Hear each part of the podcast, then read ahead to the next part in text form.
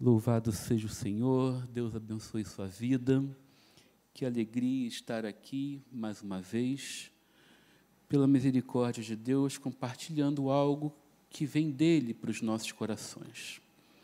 Triste seríamos, meus irmãos, se as palavras, as orações, os louvores que fossem ministrados aqui, nesta noite, neste púlpito, partissem apenas de nós Graças ao Senhor, porque é o Espírito Santo que inspira, que fala, que abençoa, porque eu não conheço o seu coração, mas ele conhece.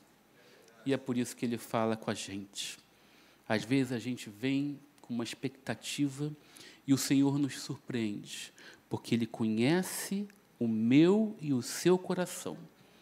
Conhece até o coração de você que está atrás dessa tela talvez tão distante, mas Deus, neste momento, me trouxe lá de Caxias para Tijuca para falar com você. Porque Deus conhece as nossas necessidades. Feliz por estar aqui com meu amigo de ministério, que aprendi a amar e ter tanto carinho, pastor Paulinho, esta igreja, 50 anos de uma história tão bonita, de um testemunho de equilíbrio, de fé, de unção, de direção de Deus. Louvado seja o Senhor por esta igreja, a Igreja Missionária Evangélica Maranata. Se coloque em pé comigo. Abra sua Bíblia no Evangelho segundo Lucas, capítulo 24. Nós vamos ler a partir do versículo 13.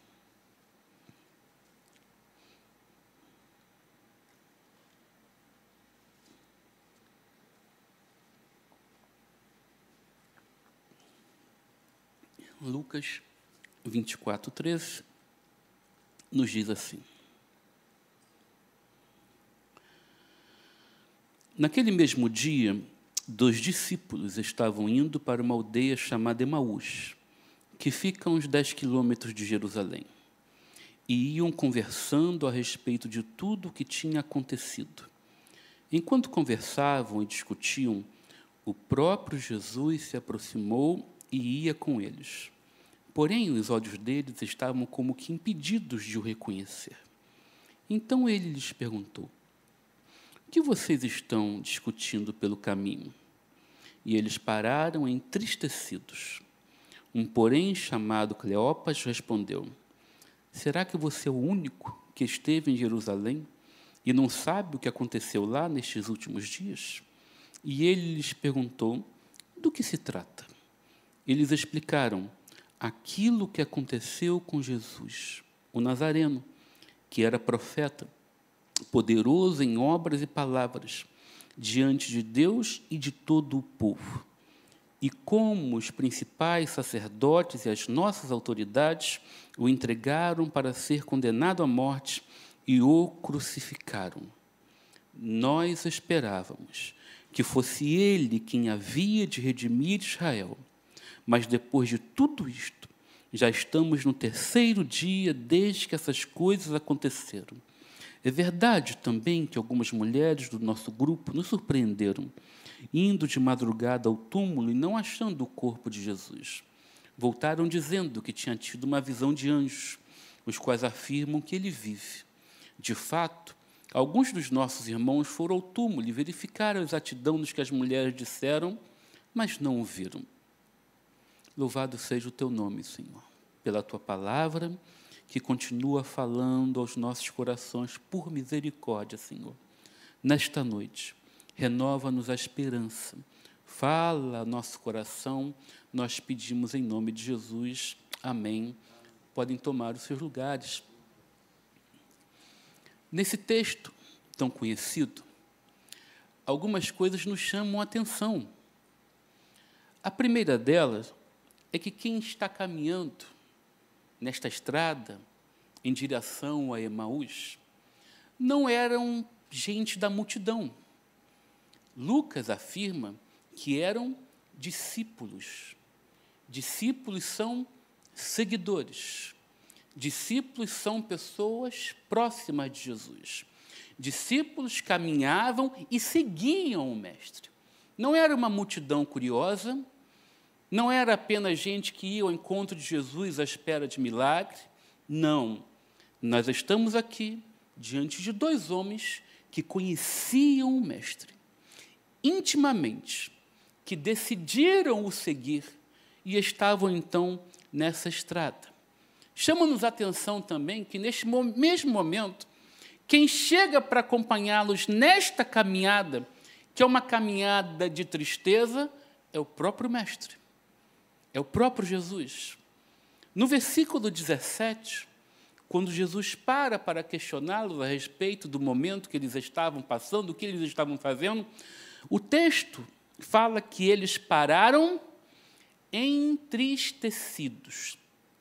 Mas um pouco no 19, eles afirmam, respondendo a Jesus a respeito do momento que eles, discípulos do Senhor, estavam vivendo, que aquilo que aconteceu com Jesus, o Nazareno, que era profeta, neste momento, o que esses dois discípulos estão falando para o próprio Cristo é que para eles, a partir da cruz, Jesus se transformou apenas em mais um profeta, em mais um líder espiritual de Israel, alguém que veio, ensinou, operou maravilhas, agiu em nome de Deus, mas estava limitado ao patamar de profeta, como mais um profeta da história desse povo de Israel.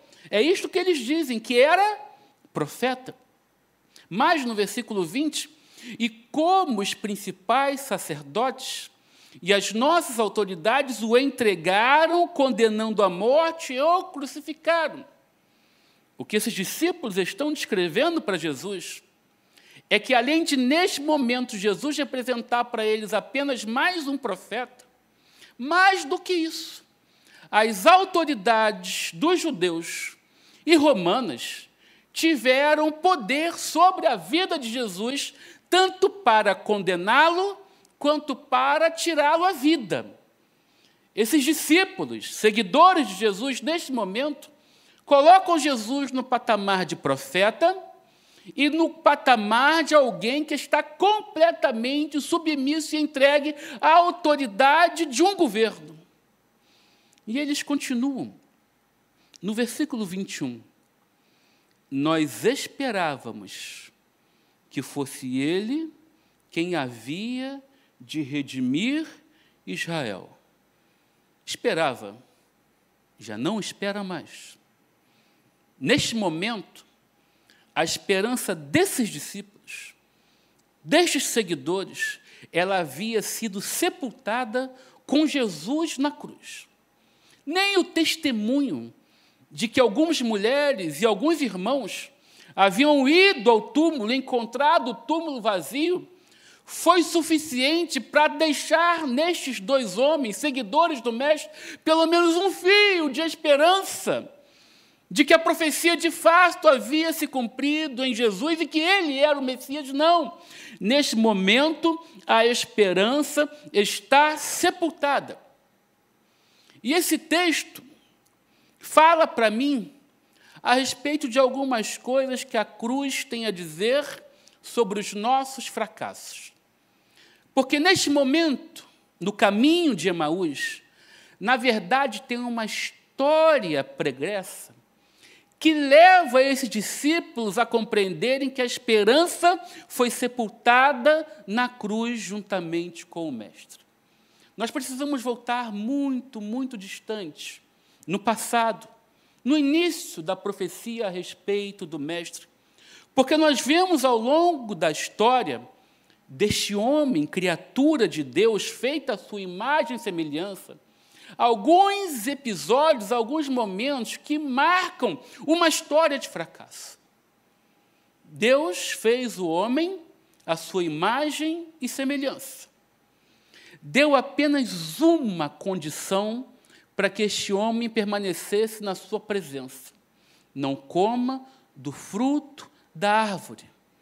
Estavam no jardim, na presença do Senhor, convivendo com seu amor, com a tranquilidade do lugar que Deus deu para que eles governassem sobre tudo o que havia na terra, mas eles não suportaram obedecer uma única condição que Deus havia imposto à sua criação para que eles permanecessem na sua presença, o homem cai.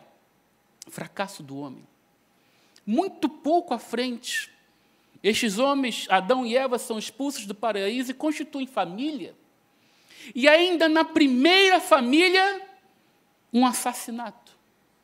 Um irmão, por inveja, por uma raiz de amargura, mata o seu próprio irmão. E eu costumo dizer que esse foi o período mais perigoso da história da humanidade, porque houve um assassinato para quatro pessoas. Se hoje nós medimos a relação de assassinato por 100 mil habitantes, tinham só quatro. Uma família. E não foi possível suportar o ódio. Entre irmãos, pais tiveram que sepultar um filho assassinado pelo seu próprio filho. Fracasso da família. Mas a humanidade cresce, ela se multiplica. Muito pouco à frente, ela cresce de uma forma que, junto com ela, cresce a maldade. Nós estamos, logo depois, falamos de Gênesis 1, Gênesis 3, Gênesis 4, agora Gênesis 6. Nós estamos no dilúvio. Deus olha para a humanidade, e é muito interessante que no texto de Gênesis 6, versículo 2, a palavra de Deus nos diz: os filhos de Deus viram. A maldade havia tomado o coração da criação de Deus, dos filhos de Deus. De forma que Deus olha para aquilo e só vê maldade. Mas havia um justo, ao qual Deus levantou para preservar a sua criação. Houve uma esperança. Mas a humanidade, a sociedade fracassou. Fracassou no Éden, fracassou na família, fracassou na sociedade. E se a gente andar mais um pouco, quando Deus chama para si um povo para cumprir através deste povo desta descendência, a promessa do Messias, nós vamos ver que este povo, que esta nação, ao longo da história, desde a formação do povo no Êxodo até os reis e os profetas, nós vamos ver que tem muitos altos e baixos no meio dessa história e, infelizmente, mais baixos do que altos. Porque em diversos momentos na história, esta nação, que agora é a nação de Israel, a nação que tem o seu Deus, exclusivo Deus, ela tropeça porque a iniquidade é maior do que a bondade e a fidelidade. E toda vez que a nação peca, toda vez que o rei é um rei mau, a nação tropeça. E quando a gente está chegando neste momento da vinda do Messias, nós estamos diante de um reino que foi dividido em reino do norte e reino do sul, e que no reino do norte todos os reis foram maus. E que no reino do sul, que preservou a linhagem de Davi, apenas oito reis foram bons.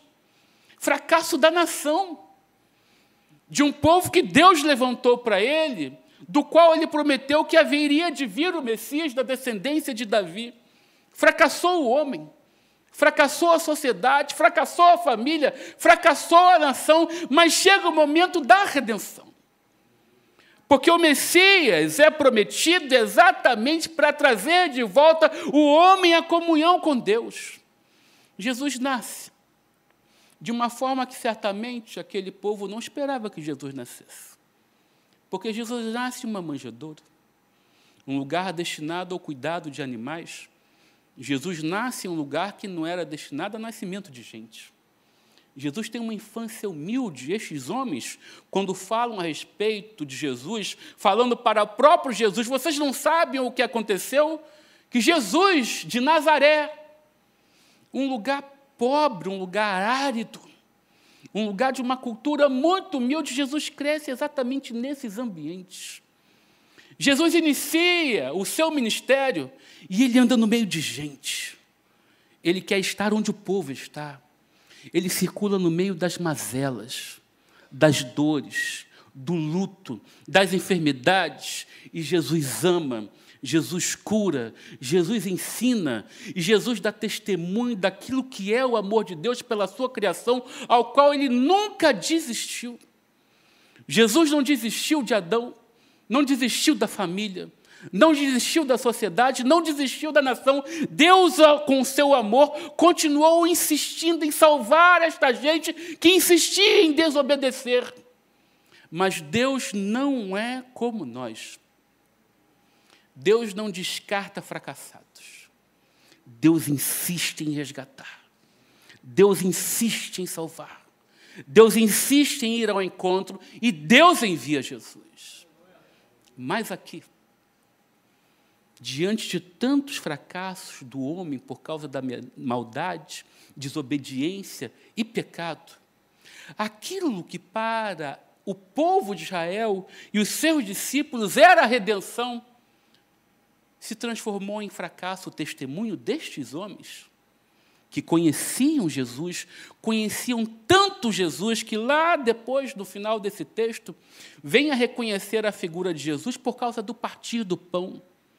Eles conheciam Jesus da mesa.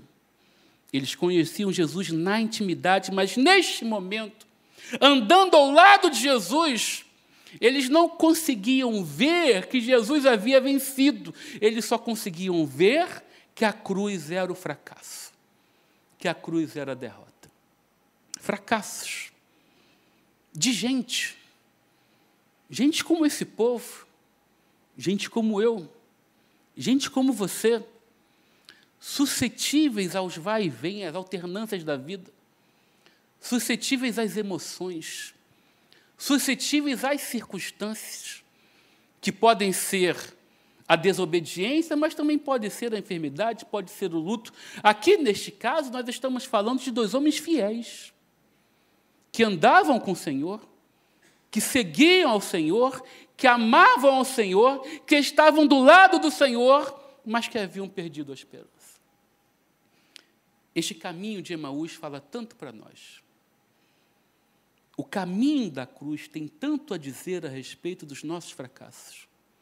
E a primeira coisa que o caminho da cruz tem a dizer a respeito dos nossos fracassos é que Deus nos ama de forma incondicional. Deus não desistiu do homem, ainda que a maldade tenha crescido, tenha se multiplicado. Deus não desistiu de amar a quem o negou. Como Deus fala com a gente a respeito do testemunho, através do testemunho de Oséias. Deus ama aquele que o nega. Deus ama aquele que o trai. Mas Deus não desiste de oferecer perdão. Deus não desiste de oferecer recomeços. Deus não desiste de oferecer salvação, de tal forma que ele compromete o seu próprio filho a cruz não aponta para o fracasso, mas a cruz aponta para o amor de um Deus que, podendo julgar, perdoa. Este Deus que um dia alcançou a humanidade através do dilúvio, agora alcança a humanidade através do sangue de Jesus na cruz. Prova de amor, de alguém que não desiste, de alguém que vai lá, no filho pródigo, lá na lama, de alguém que não abre mão da ovelha perdida. Não importa que tenham outras cem, Deus vai ao encontro de você. Porque o amor dele é incondicional e também é pessoal. Este amor que se reflete na comunidade, ele se manifesta individualmente, em mim e em você e se multiplica. Aqui estão reunidas pessoas que Deus amou, e neste momento estão nos ouvindo pessoas que Deus ama e que Ele quer alcançar, e que Ele quer remir, que Ele quer resgatar da maldade, da iniquidade que condena o homem, porque em Jesus estava o perdão. Em Jesus estava a maior prova de amor de Deus pelos homens, de tal forma que ele carregou sobre si a condenação que era nossa. A cruz nos diz que o amor de Jesus por nós é incondicional. A cruz também nos diz que nós não seremos desamparados para sempre. Porque a cruz é solidão. A cruz é dor. A cruz é separação. A cruz é desamparo. Não é à toa que Jesus diz: Deus meu, Deus meu, por que me desamparaste? Jesus está provando de um momento em que o homem se sente afastado de Deus, por causa da iniquidade do meu pecado. Porque ali Jesus estava levando sobre si uma condenação que era minha. O pecado era meu, o juízo era meu, mas Jesus o aceitou ser julgado em meu lugar. E neste momento, quando ele está carregando sobre si não apenas a cruz, mas peso muito maior, o peso da iniquidade, como Isaías 53 fala, o peso das transgressões, o peso do pecado que ele tomou sobre si para ser condenado, para juízo ser em meu lugar, o peso deste pecado de toda a humanidade é muito maior do que o peso da cruz, e isso faz Jesus se sentir desamparado. Solidão. Momentos em que nós não conseguimos ver que Deus está conosco, porque o peso é maior, porque a dor é maior porque a angústia é maior. Mas é exatamente nestes momentos que nós precisamos crer: Deus está vendo. Deus está agindo. Mesmo na cruz, Deus está se levantando. Deus está indo ao nosso encontro. No terceiro dia vai ter ressurreição. A jornada vai ter momentos de dor. Eu não sei como é possível se pregar que a jornada da fé será uma jornada de vitórias, só vitórias, só bênçãos, só milagres. Porque o Jesus a quem eu sigo enfrentou dor, Jesus enfrentou humilhação, Jesus enfrentou escárnio, Jesus enfrentou deboche, Jesus foi confrontado, salvou a tantos, mas não pode salvar a si mesmo. Não és o rei dos judeus? Chama agora um exército de anjos para te livrar. E Jesus suporta um martírio calado, crendo que Deus está cumprindo o seu plano. Meus irmãos, a cruz fala para a gente que nós não seremos desamparados para sempre, ainda que em um momento a dor nos alcance.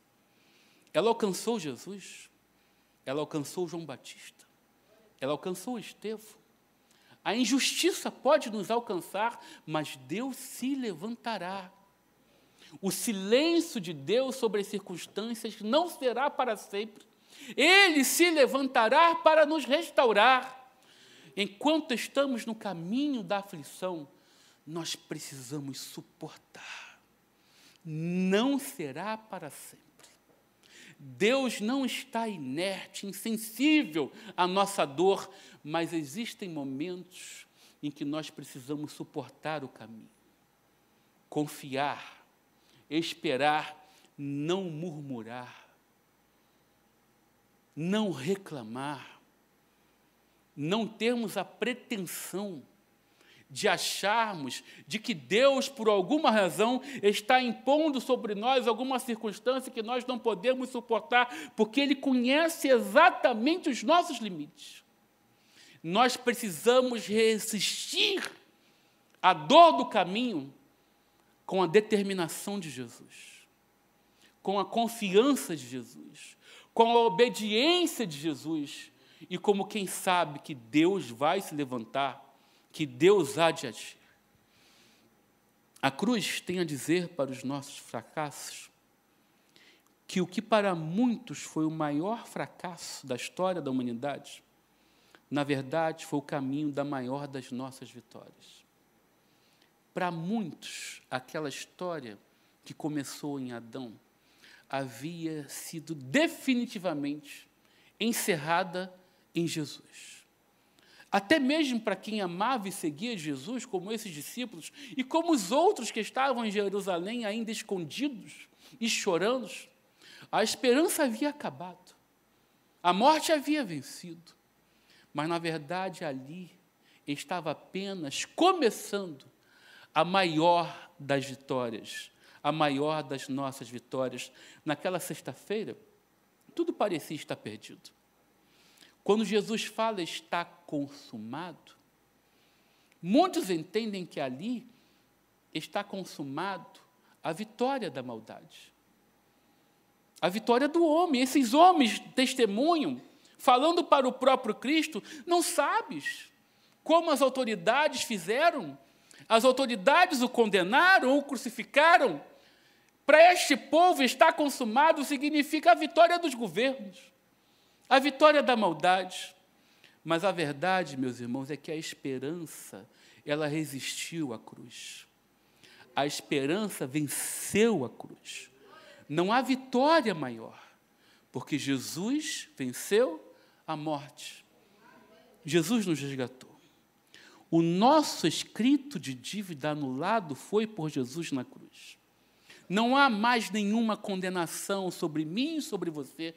Há uma palavra de esperança, porque Jesus prometeu que estaria conosco todos os dias, até a consumação dos séculos.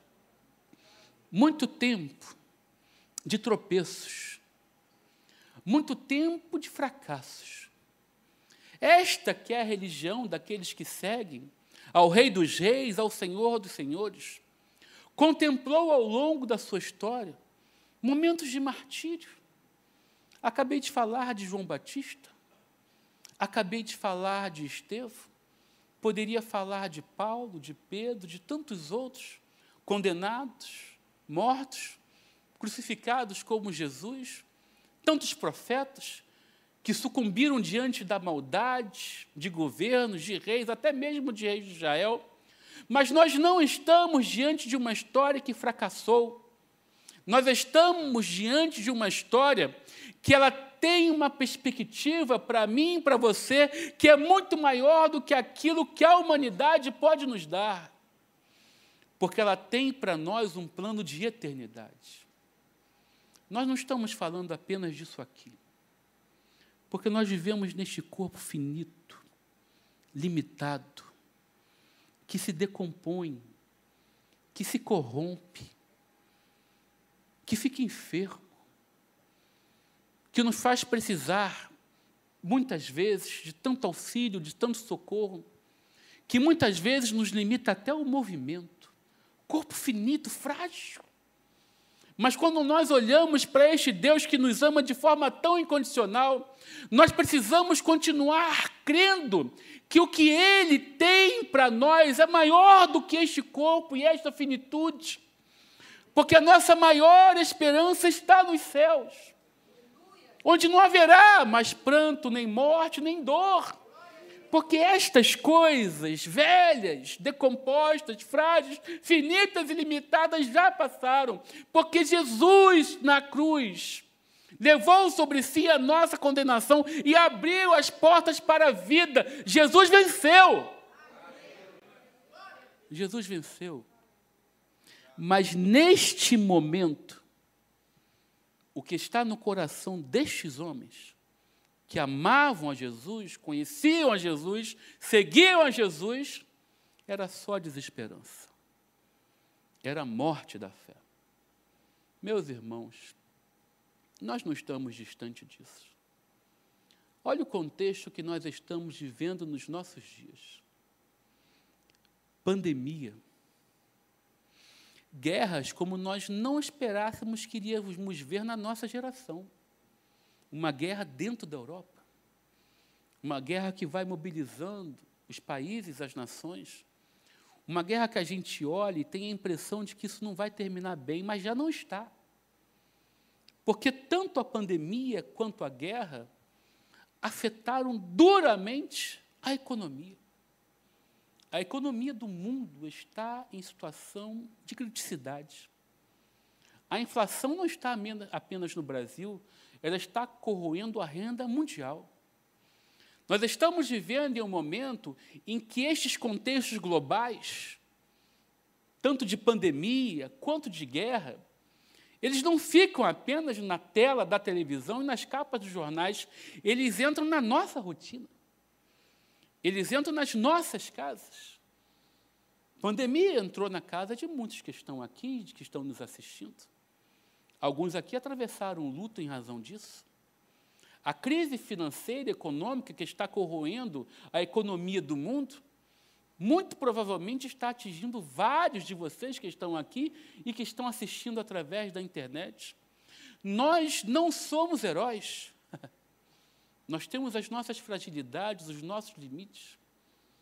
E nós estamos vivendo em um tempo em que os colapsos financeiros, as crises, as notícias, elas acabam suscitando em muitos de nós a ansiedade, o desespero, nos limitando, nos enfraquecendo emocionalmente, nos tirando a esperança, nos tirando a confiança e nos roubando naturalmente a paz.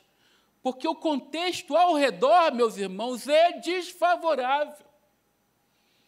Se eu olhar apenas para a cruz, eu digo, está consumado.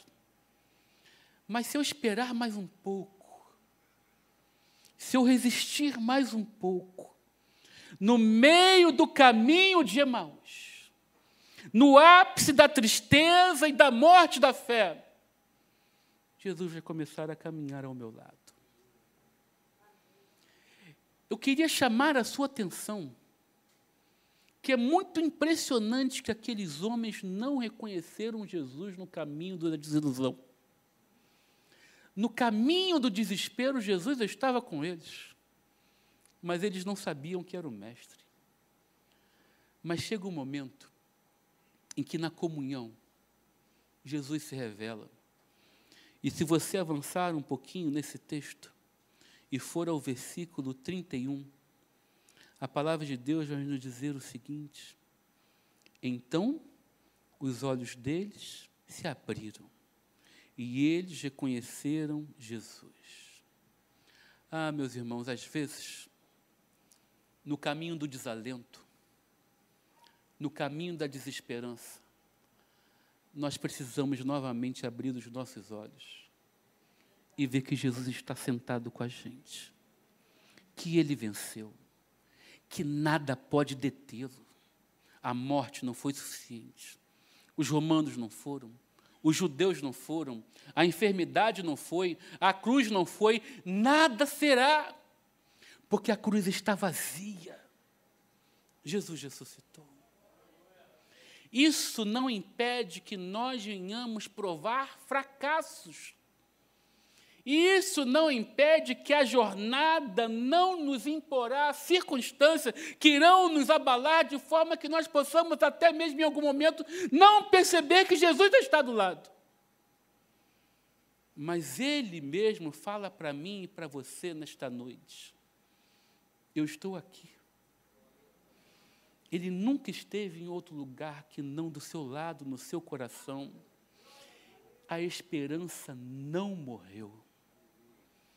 E eu queria orar com você, que precisa, neste momento, crer que a esperança não te desamparou, que Jesus não desistiu, que ele não pode ser detido, que os planos dele irão se cumprir, que a salvação continuará sendo alcançada, que a sua família, o seu casamento, a sua saúde não estão perdidos. Que as finanças, as crises, os medos, a ansiedade não são suficientes para afastar Jesus da tua presença. Jesus não pode ser detido. Nós não somos diferentes desses homens. Tantos de nós que estamos aqui, a maioria, que está aqui, que nos assiste, é gente que anda com Jesus, é gente que ama Jesus, é gente que conhece as suas promessas, mas talvez como esses discípulos, sejam gente que por algum momento esteja com seus olhos vendados, com esperança ausente, com o coração entristecidos, pensando terem achado o fim da linha mas Jesus se revelou. Jesus chegou mais uma vez, na verdade ele sempre estava. E eu queria dizer para você com uma alegria tremenda: Jesus está, Ele está te vendo, Ele está agindo. Ele está na mesa. Ele está do teu lado. Ele está te amando. Ele está te segurando. Não desista.